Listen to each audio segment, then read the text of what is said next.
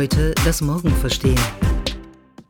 In der letzten Woche gab es in Island eine feierliche Zeremonie. Der Anlass war aber leider kein schöner. Island hat nämlich den ersten Gletscher begraben, der zusammengeschmolzen ist wegen des menschengemachten Klimawandels. Er ist insgesamt von 16 Quadratkilometern auf weniger als 4 Quadratkilometer zusammengeschmolzen. Dass die Erde immer wärmer wird, davor haben uns Forscherinnen und Forscher schon in den 70er Jahren gewarnt. Jetzt bekommen sie Unterstützung von unerwarteter Seite, nämlich der Informatik. Einige Expertinnen und Experten sind überzeugt, mit künstlicher Intelligenz lässt sich der Klimawandel bekämpfen. Wie? Darüber wollen wir heute reden. Wir, das sind Daniel und Milena und ihr hört den ADA-Podcast. Der Klimawandel ist mittlerweile unübersehbar. Es gibt immer neue Hitzerekorde, die Ozeane sind immer wärmer geworden und der Meeresspiegel steigt immer weiter an. Auch Greta hat das Thema mit ihrer Fridays for Future Bewegung nochmal viel stärker in den Fokus gerückt. Denn die Zeit drängt. Laut Weltklimarat sind die nächsten Jahre entscheidend, um das 1,5 Grad Ziel zu erreichen, also die Schwelle, die der Temperaturanstieg nicht überschreiten sollte, um schwere und unumkehrbare Schäden abzuwenden. Es wird viel darüber geredet, was die Verbraucher tun können, was die Regierungen tun können, aber auch die Technologie spielt dabei eine Rolle. Und damit haben wir uns im neuen ADA-Magazin beschäftigt, und zwar in der Titelgeschichte unseres neuen Magazins, das heute erscheint und in der wir uns die Frage stellen, ob KI die Erde retten kann. Ja, das klingt jetzt sehr hoch aufgehangen, kann KI die Erde retten, aber tatsächlich ähm, entspringt es nicht nur unserer Fantasie, sondern wir sind da im Juni über eine Studie gestolpert, an der Forscherinnen und Forscher von wirklich Top-Unis mitgearbeitet haben. Äh, Tackling Climate Change with Machine Learning heißt sie, falls ihr sie ähm, euch runterladen wollt. Die hat für sehr viel Aufsehen gesorgt international. Ähm, da hat eben eine Gruppe von Forschern von der Carnegie Mellon, von Harvard, MIT, Stanford, DeepMind, Google, Microsoft, also alle angesehenen Universitäten im Bereich KI waren daran beteiligt und haben insgesamt 13 Felder definiert, in denen man KI anwenden kann, um den Klimawandel zu bekämpfen. Und äh, zwar auf zwei verschiedene Arten. Also im Grunde kann man ja dem Klimawandel begegnen, indem man versucht, ihn abzumildern, also CO2-Emissionen zu verringern. Da gab es ganz spannende Fallbeispiele, die im Energiesystem und bei der Stadtplanung eingesetzt werden. Und dann kann man eben auch gucken, wie kann man sich an den Klimawandel anpassen. Also wie kann man äh, Naturkatastrophen besser vorhersagen, Risiken besser einschätzen. Und bei all diesen Dingen, die ja im Prinzip damit zu tun haben, auf Grundlage großer Daten Vorhersagen zu treffen, ist KI eben hilfreich.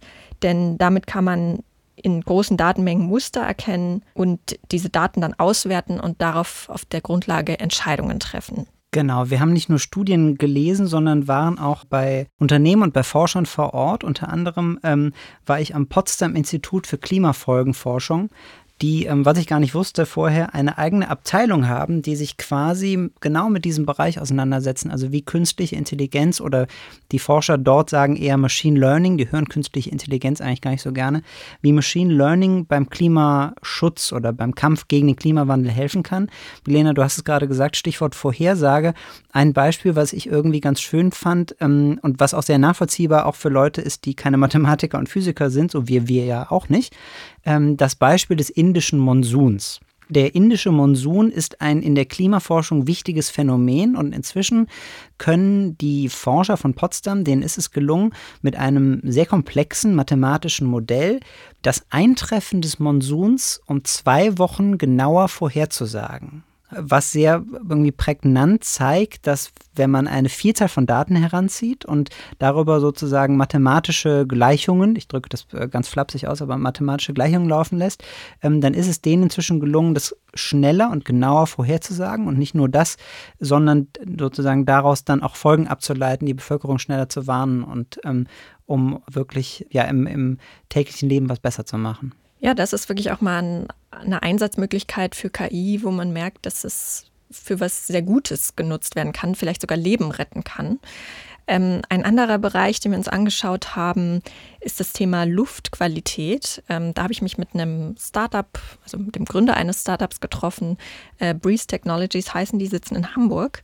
Das war auch sehr spannend. Die äh, haben Sensoren entwickelt, die man anbringen kann, die quasi in Echtzeit die Schadstoffe in der Luft messen. Also gucken, wie viel Feinstaub in der Luft ist, wie viel Methan, Stickoxid und so weiter. Und ähm, wenn das die Richtwerte überschreitet, die von der Weltgesundheitsorganisation vorgeschrieben sind, ist das ja nicht nur fürs Klima schlecht, sondern übrigens auch für uns, also für unsere Lungen. Es gibt Studien, die sagen, dass es, dass Luftverschmutzung eigentlich schlimmer ist als Rauchen oder Passivrauchen. Und man kann den eben diese Daten analysieren und in den Kontext setzen mit der Umgebung und dann eben herausfinden, woran das jetzt an dieser speziellen Stelle liegt. Also warum ist da die Luft so schlecht und kann man vielleicht irgendwie Maßnahmen ergreifen, um die Luft an dieser Stelle zu verbessern. Und ähm, dafür haben die ein, eine KI quasi trainiert mit Maßnahmen von der ganzen Welt, also von Luftverbesserungskonzepten auf der ganzen Welt und ähm, diese KI spuckt dir dann sozusagen aus, um das jetzt mal so platt zu formulieren, welches Problem an dieser Stelle vermutlich vorliegt und was man eben für Maßnahmen ergreifen könnte, um da die Luft zu verbessern. Ein weiterer Bereich, der verbessert wird, ähm, wir haben uns ja in der Titelgeschichte vor allen Dingen drei Bereiche angeguckt. Ähm, der dritte ist das Thema Wasser. Ähm, wir haben ja alle gelernt, dass wir mit dem Wasser inzwischen sparsam umgehen sollen.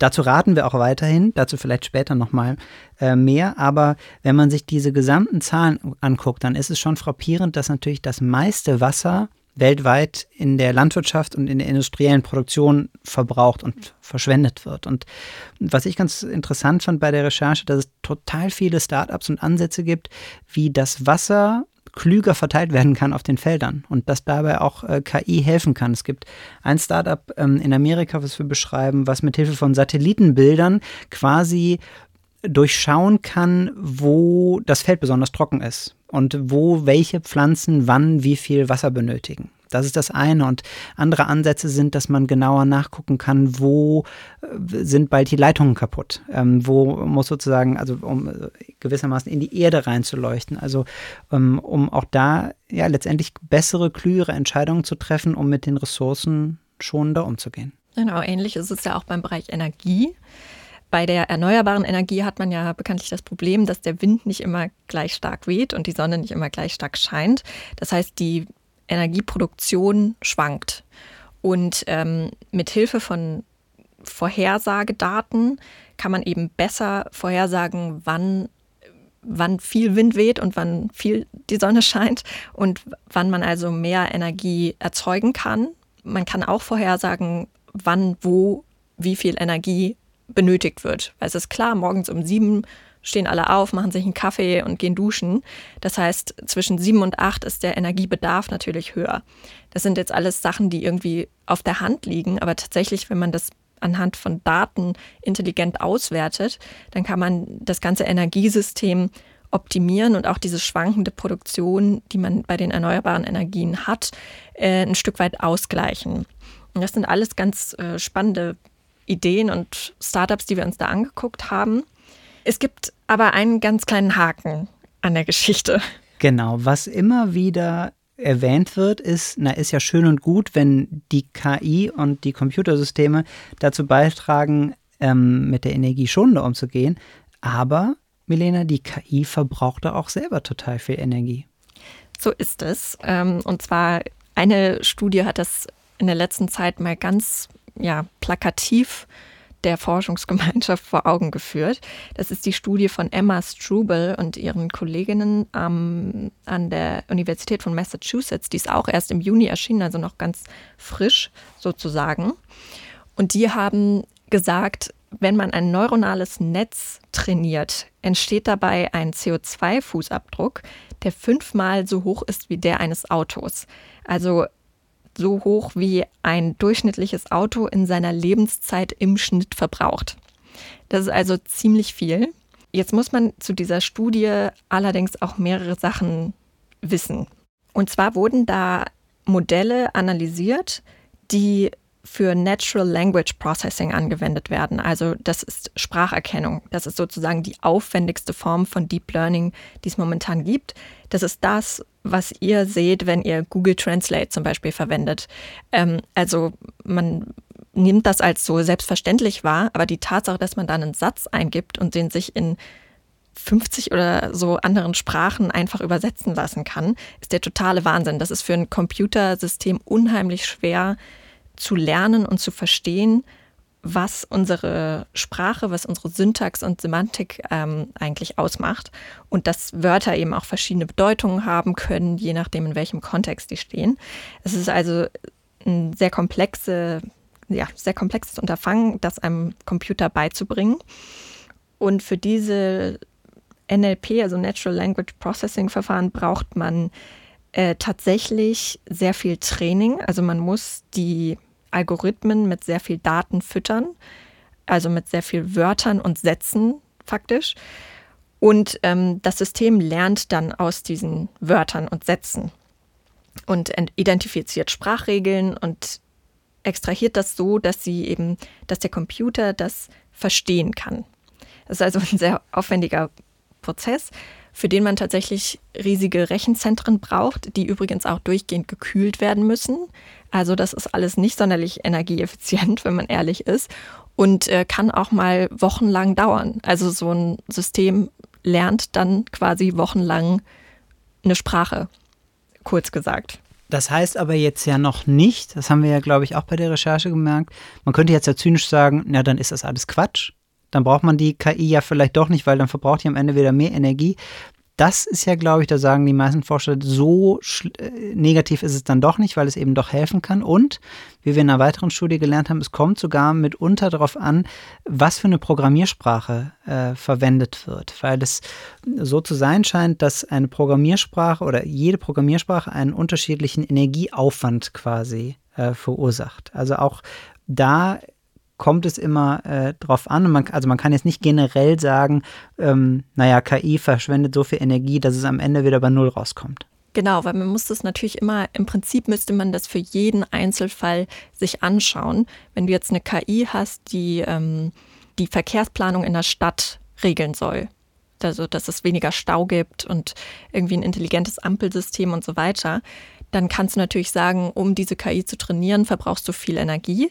Gleichzeitig sparst du aber wahrscheinlich sehr viele Emissionen, die durch, ein, die durch ständige Staus entstehen würden. Also man muss das immer so ein bisschen langfristig sehen und dann auch miteinander gegenrechnen und sich eben auch anschauen, wie wird der Strom, der jetzt in diesen Rechenzentren verbraucht wird, erzeugt. Also kommt der aus erneuerbaren Energien, kommt der aus fossilen Brennstoffen und das muss man eben dann auch mit einkalkulieren. Ich finde diese Studie trotzdem wichtig, die die gemacht haben, weil sie natürlich mal vor Augen führt, dass das ein Problem ist. Also man muss sich mit dem Energieaufwand von KI beschäftigen und sollte darauf auch achten. Aber man muss deswegen nicht unbedingt alles verteufeln, was derzeit an KI entwickelt wird, weil es natürlich auch Anwendungen gibt, die jetzt nicht so komplex sind wie Spracherkennung und äh, wesentlich weniger zeitaufwendig und ähm, speicheraufwendig sind. Stichwort aufwendig. Was die meisten Forscher eigentlich sagen, ist, dass einerseits begrüßenswert und, und schön ist, dass sich viele Konzerne ähm, engagieren. Wir haben Google erwähnt, wir haben Microsoft erwähnt. Ähm, dass aber ja Konzerne keine Wohltätigkeitsorganisationen sind und die oft eben die Daten, die in diesen Projekten gewonnen werden, die für sich behalten. Und dass es ähm, ja einfach, je mehr Daten, desto besser ähm, also dass es äh, wichtig ist, dass, äh, dass die Daten sozusagen äh, nicht bei den einzelnen Projekten und bei den einzelnen Konzernen bleiben, ähm, verbleiben, sondern die eben geteilt werden, um sie der Wissenschaft zur Verfügung zu stellen. Es ist ja sogar teilweise für die Wissenschaft gar nicht mehr möglich, ähnlich große Forschungsprojekte zu machen wie die industriellen ähm, Forschungsinstitute, weil sie einfach gar nicht über diese Computing Power verfügen, die man dafür braucht.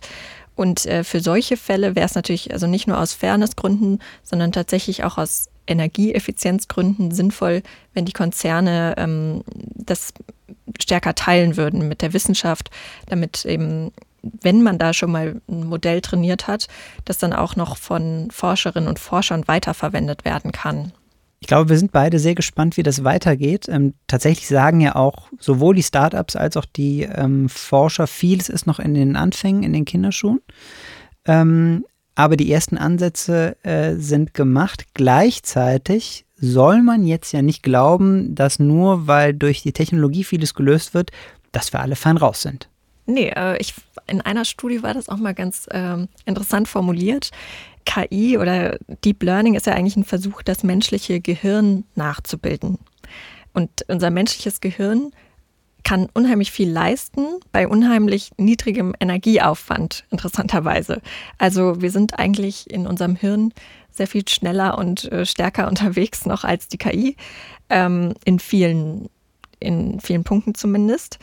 Und äh, es würde deshalb manchmal auch helfen, wenn wir unser eigenes Hirn auch ein bisschen stärker anstrengen würden, äh, wenn es um das Thema Energieeffizienz und Klimaschutz geht. Denn ich finde, was auch in dieser Studie, die wir zu Beginn angesprochen haben, Tackling Climate Change with Machine Learning, was da auch ja eigentlich wörtlich steht, ähm, ist, dass ähm, Artificial Intelligence keine, ich glaube, sie nennen es Silver Bullet ist, also keine, ich glaube, keine Wunderwaffe, würde man, glaube ich, sagen. Ähm, und dass es die auch nicht in Form von Machine Learning für die Klimakrise gibt. Dass es gute erste Ansätze gibt, aber dass es nicht die ganze Klimakrise äh, durch Technologie lösen lässt. Ja, es ist nämlich wie leider so oft im Leben ein sehr komplexes Problem, für das es viele verschiedene Lösungsstrategien gibt, die man eigentlich alle parallel verfolgen muss. Und eine dieser Lösungsideen kann eben der Einsatz von KI sein. Genau, ein paar dieser sinnvollen Ansätze haben wir uns angeschaut in der neuen Titelgeschichte Kann KI das Klima retten? Das war der ADA-Podcast, heute das Morgen verstehen. Entwickelt wird unser Podcast von der gesamten ADA-Redaktion, einem Teil der Handelsblatt Media Group. Produziert werden unsere Folgen in Düsseldorf von unserem wunderbaren Tonmeister Julian Stephan. Wenn ihr unsere Arbeit unterstützen möchtet, dann könnt ihr das am besten tun, indem ihr unser ADA-Magazin abonniert und unserem Podcast bei iTunes 5 Sterne gebt. Mehr Informationen gibt's unter join-ada.com. ADA Heute das Morgen verstehen.